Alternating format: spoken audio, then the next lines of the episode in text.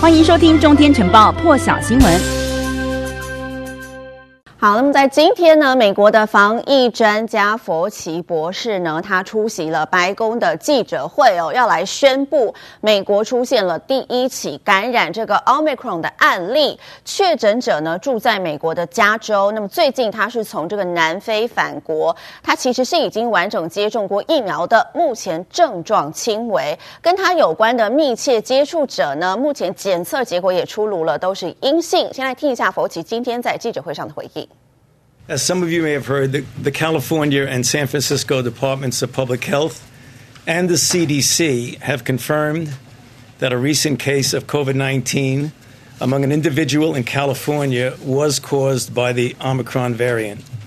Genomic sequencing was conducted at the University of California at San Francisco, and the sequence was confirmed at the CDC as being consistent with the Omicron variant. The individual was a traveler who returned from South Africa on November the 22nd and tested positive on November the 29th. The individual is self quarantining, and all close contacts have been contacted, and all close contacts thus far have tested negative. The individual was fully vaccinated and experienced mild symptoms, which are improving at this point.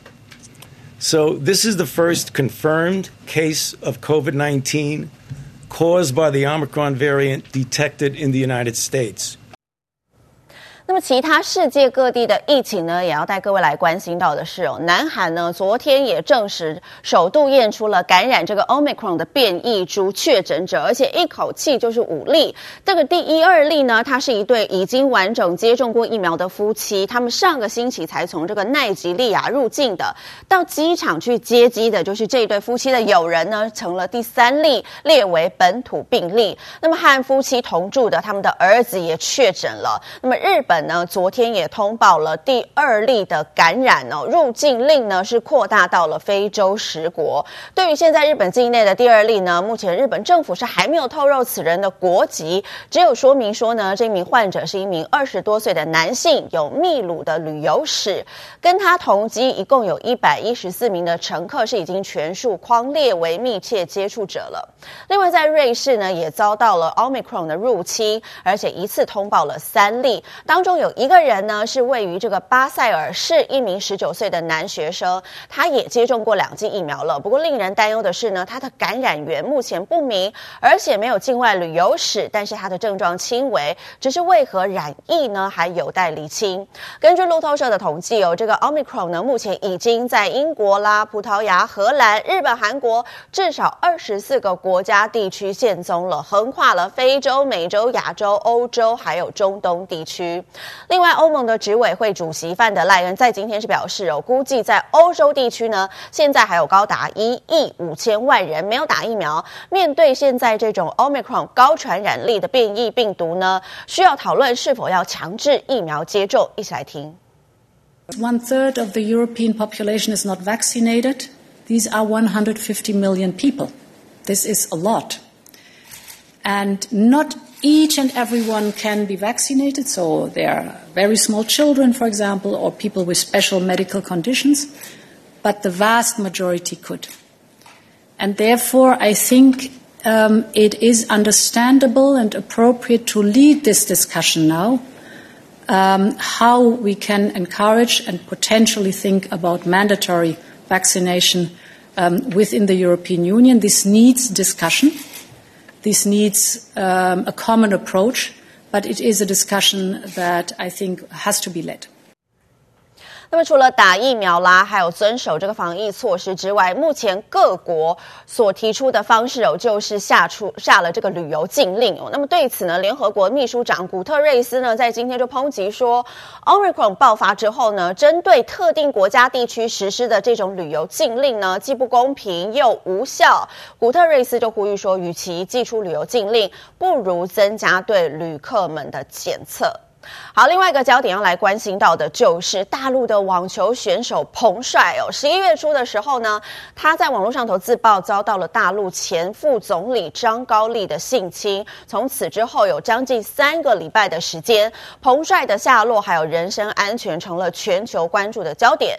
世界女子职业网球协会今天表示，由于呢这个担忧彭帅的安全，已经决定停办所有在大陆举办的女网巡回赛事。那么这个 WTA 的主席西蒙也发出声明，表示说：“他说我宣布立即停办，包括香港在内所有大陆 WTA 的赛事。”他讲凭良心说呢，当彭帅不被允许自由交流，而且似乎是被迫反驳他的性侵指控时，我不知道我该如何要求我们的运动员到大陆比赛。有鉴于目前的状况呢，我也非常担心，如果我们在二零二二年到大陆举办赛事时，我们所有的球员和工作人员可能会面临到的风险。因此，西蒙就说了，这个 WTA 的董事会是全力支持停办在大陆所举办的赛事。那么，西蒙也再次的呼吁，对彭帅的性侵指控要进行全面、还有透明，而且没有审查的调查。另外来看到的是，欧盟指责白俄罗斯的总统卢卡申科呢，是透过将这个数千名的中东移民引导到波兰还有立陶宛的边界，以此呢对欧盟领土发动混合战。对此，欧盟的外交官呢一号是同意将二十八名的个人还有机构增加到白俄罗斯的制裁清单上头。欧盟外交官是表示呢，这个欧盟成员国是已经决定对白俄罗斯的几个目标实施制裁了。当中有一名官员就透露说，这个。新的制裁目标有包括了十七名的官员，还有十一间的企业或是官方机构。预计欧盟的部长呢将会在这个呃礼拜四的时候来批准这项决定。其实欧盟先前就已经针对了一百六十六个个人还有机构实施制裁了，当中就包括了这个卢卡申科总统本人，还有他的两个儿子。制裁理由呢是因为他对这个抗议，他在去年呢这个总统大选当中取得连任之后呢，有人对他表示。不满呢，发动了示威抗议，对这些人呢，他发动了镇压。那么西方国家呢，大多拒绝承认这一次总统大选的结果，认为说认为说卢卡申科操控了选举。不过呢，卢卡申科其实是获得俄罗斯总统普丁的支持的。有西方媒体就指出，这个白俄罗斯的政府鼓励这数千名的中东移民呢，搭机飞往白俄罗斯的首都明斯克，而且呢，从那个地方前往欧盟边界，以此作为对欧盟制裁的一个报复。不过，卢卡申科是否认了这项指控。波兰警方呢，到目前为止是还在边界设置铁丝网啊、路障啊，拒绝数百名在寒冷森林当中露宿的这一些移民哦。波兰当局呢，则是不准记者进入边界地区采访。另外，还有报道指出，已经有十几位的移民在这种混乱、肮脏又寒冷的环境当中丧丧生了。